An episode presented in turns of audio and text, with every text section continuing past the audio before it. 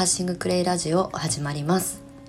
年度の寺子屋まりこです。いつも聞いてくださってありがとうございます。はい、えー、12月2日土曜日の収録配信をお届けしていきたいと思います。今日の朝はですね結構朝方の時間4時とか3時4時になんか寒くて目が覚めたんですよ。であの布団の中でね本当だったらぬくぬくあの抜け出せないって感じると思うんですよねもうこの季節ってでもなんか寒くて寒気を感じてるのかなとかあのえ体調悪くなったのかなとか昨日の夜何食べたっけってちょっとね頭の中でぐるぐるしながら寒い寒いと思って、まあ、それで目が覚めちゃったので、まあ、お布団の外に出たんですけど、まあ、お布団畳んだりとかあの動いてるうちにねあれ全然体調悪くないなっていうただ本当に寒かっただけなんだなと思いました。であのまだね毛布1枚であの寝てるんですけどさすがにねあの羽毛布団出そうと思いました。で朝起きてね母親に「おはよう」って言って「もう毛布1枚だと寒かったわ今日は」っていう話したら「あんたまだ毛布1枚で寝てんの?」とかって 言われて「いや昨日まで全然平気だったからさ」っていう話をしてたんですけどそろそろ羽毛布団に頼ろうと思います。はいまあねさっきねクレーバスに入ってあの程よく体を温めはいえー整えて今収録に臨んでおります。まあ、12月だからねもう寒くて当然だし程よく体を温めてあのあんまりねこう暖房器具に頼りすぎないようにしてあのできる限り自分の体で自動的にあの温度調整ができるようなあの暮らしをね生活をしたいなと思っておりますただ寒い時はもうクレーバスに頼りっきりですはい。ということで今日はまあ週末なのでゆるくお話ししていこうと思うんですけれどもあの昨日ですねあのえー、っと何年ぶりに会ったんだろう。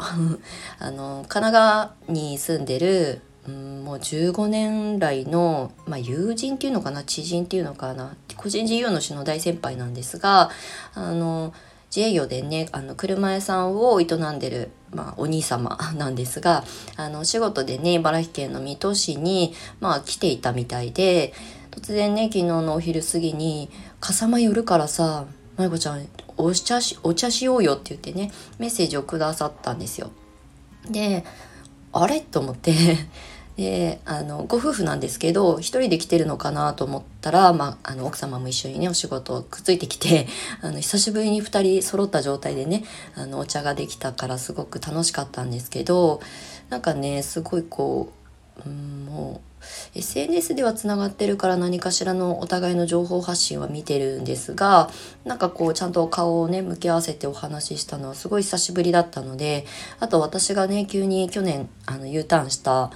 のもあの気に留めてくれていたのであの笠間に立ち寄ってくれたんですよね。なんかまあ道の駅がね立派なやつが笠間市にはあるので、まあ、そこに寄ってでもまあせっかく茨城来たからって言ってちょっとこう遠回りしてねあの会いに来てくれたんですけどすごくなんか嬉しいなって思いました。うん、なんかね別に友達っていうほどの距離感でもないし、まあ、年齢もね10歳以上上だし10歳以上 そのぐらい離れてるし、うん、まあやってることも全然違う分野だしただ15年前に実は SNS で、まあ、出会ってるんですよね。うん、であの一緒に飲みに行ったりとか東京ではあのよく飲みに行ったりとかあのくそのえー、先輩のあのお兄さんのねあの車仲間の人たちと私のお友達とあの合コンじゃないんですけど一緒にみんなでワイワイ飲んだりとかって結構やってたんですよね。その当時の方があの頻繁に会う機会があったんですけど私も個人事業主になってまあ自分のことで精一杯だったので、まあ、時々ねなんかこう車屋さんがあのとある場所にあるんですけどそこに遊びに行ったりとかはしてたしあの世田谷区の多摩川の花火大会とかねあるとあのその花火大会をいつもね特等席で抑えてくれてそこに交わって一緒に花火を見たりとかはしてたんですけどなんか本当に久しぶりにあのお話ができてであの奥様もいるんですけど奥様も昨日は一緒にお仕事についてきて3人でねあの本当に久し奥様も含めてはすごい久しぶりだったんですよ。なのであの何でねあの2人はつながったの？みたいな話からここ最近どうしてる？とか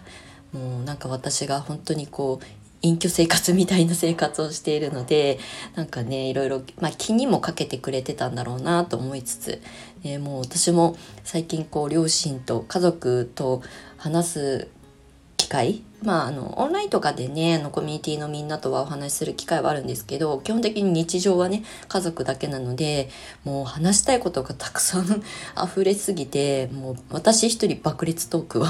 してました、まあ、それをね2人はあのニコニコしながら聞いてくださってたんですけどでもあのやっぱりこうねそれぞれあの自分のビジネスを持っていてあ今どういうふうにしてるのとか最近何でこう発信してるのとかっていう情報交換もできたりとかしてすごい有意義な時間だったんですね。1時間ちょっとぐらいだったんですけどでもまず会いに来てくださったことも嬉しいですしもう15年前とかのねあの出会いから、まあ、つながりがまだまだあの持てているっていうことにすごく、まあ、感謝と、まあ、喜びとなんかいろんな思いが溢れてねもうこれ聞いてあれ聞いてみたいな感じであのお二人には聞いてもらってたんですけどなんか本当にあの息抜きの時間になったなっていうふうに思います。であの私がここ最近ねあの音声面白いと思ってやってるんだよとか今ここでこんな情報発信してるとねなんかこんなことが得られたよみたいななんかこう聞かれてもいないのにベラベラ喋っててあでもまあ YouTube のチャンネルとかも一応持ってらっしゃる方なのであの YouTube 頑張ってね自分で自撮り自撮りっていうかあの車の説明をしたりとかするのに撮ってるのもあのアップされてるのも知っていたので最近それはどうなの？みたいな 話を聞いてみたりとか。で私は最近音声であの楽しくや発信できてるよみたいなことをお話ししたら「何何？それってどうやってやるの?」とかって聞いてくれたりとかね。なんかこうね例がね上のあの人生の先輩が舞ちゃんがやってることって何？それどうやってやるの？っていう風になんかこう素直に聞いてくださる方なんですよ。まあこれは昔からなんですけどでもねなんかいくつになっても新しい情報をねあの吸収してすぐやってみるわっていう風にね言ってくれる人ってすごく話してて楽しいんですよね。なんかこうもちろんあの躊躇することもあのたくさんあるんですけどやってみるって言って年下の私からあの聞いた情報をねすぐあの取り組むっていうねこう前に進むその、まあ、姿勢というかねそのスタンスがすごい素敵だなって改めて思ったんですよ。まあお互いあの新しいもの好きだからねっていう会話で終始したんですけどでもなんかお互いにきっとそういう情報交換ができてたからうんやってる仕事は違うんだけどなんかこう仲間感があったんじゃないかなって改めて昨日感じたんですよね。で尊敬する個人事業主の先輩だしいろんな話をなんかこうニコニコしながらいつも聞いてくださっていたしなんかこうやってね会いに来てくださるしでそこで情報交換ができてでその横にはねあのニコニコしている奥様が あの一緒にねあの話を聞いてくれたりとか一緒におしゃべりしたりとかっていう時間がねすごく尊いなって昨日は思いました。うんなんかこう年齢的にもこう新しい趣味でつながる友達とか過去の友達っていうあのコミュニティではないこう仲間意識やってることが別のことだとしてもなんかこう考え方的なところでつながっていたりとかうん応援し合えたりとかっていうそういう仲間って本当に大切だなって思いましたね。もう私も U ターンしてきて1年ぐらい経ちますけどでも約20年も地元を離れていたのであんまりねコミュニケーションが密に取れるあの友人がそう多くはもうないのでやっぱり仕事上つながる仲間がメインになってくるんですよね。なのでなんか私はそれでいいと思っているしあの昔の友達をねあの 別にないがしろにしてるわけでは全然ないんですけどただなんか日常的になんか自分がこう何かアイデアを練ったりとか生み出したりとか発信したりとかした時にそこに反応してくださる方っていうのはやっぱりあのそういうね、うん、同じ視点を持ったあのまあそれは先輩であってもっていう人がすごくあの心強いしコミュニケーションが楽しいなっていうふうにまあ、改めて思えたりとかしたので本当に、まあ、今コミュニティとかやってますけど仲間ってすごい大切だなって思いました。まあ、情報情報交換ができるっていうだけじゃなくってなんかあみんな頑張ってるから私も頑張ろうとかねあのこうやって会いに来てくれて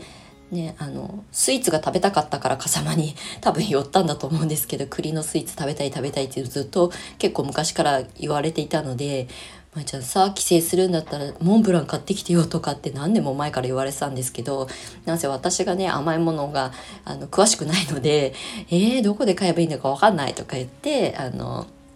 その要望には応えてなかったんですけど今回もねあの笠間に寄ってくれる時にあの「どうせまりちゃんはね甘いものに興味がないからお店知らないでしょ僕が調べといてよ」って言ってあのお店を指定してくださったのでうち、から歩いてね10分ぐらいのところにあのあるお店にね素敵なあの栗のスイーツがあるお店があってまあ存在はしてたけどあの私が足を運んだことがなかったのでまああのいいタイミングだなと思ってそこにね足を運んだんですけどでもねなんかそうやって私のスタンスとかも理解してくださってる方だったりとかすると本当に居心地がいいし、ね、お仕事のこととかあの茨城帰ってきて今どうしてんのとかっていうことをね聞いてくれるってすごくなんかもうありがたい。っていう本当にそんな気持ちに昨日はなりました。はい。やっぱり仲間っていうかねうん頑張ってる人同士を応援し合うみたいなそういう関係性って素敵だなって思いました。私も昨日はすごいね久しぶりにたった1時間ちょっとだったんですけどお話ができて元気をもらえたしなんかつながってるっていいなって思いました、うん、なのであの寒い12月凍えそうな 12月に入ったところでちょっと心がポカポカしましたというお話でした。はい。まあ、最後になりますけれども、今現在もですね、クレイカフェシップのメンバーさんの募集をしております。まあ、12月に入って、あの、キャンペーンが11月で終わったところなので、まあ、12月は、まあ、正規の、あの、乗船料の条件になりますけれども、来年に向けてね、クレイを伝えて、ライフワークにっていうふうに、あの、思ってらっしゃる方、あの、仲間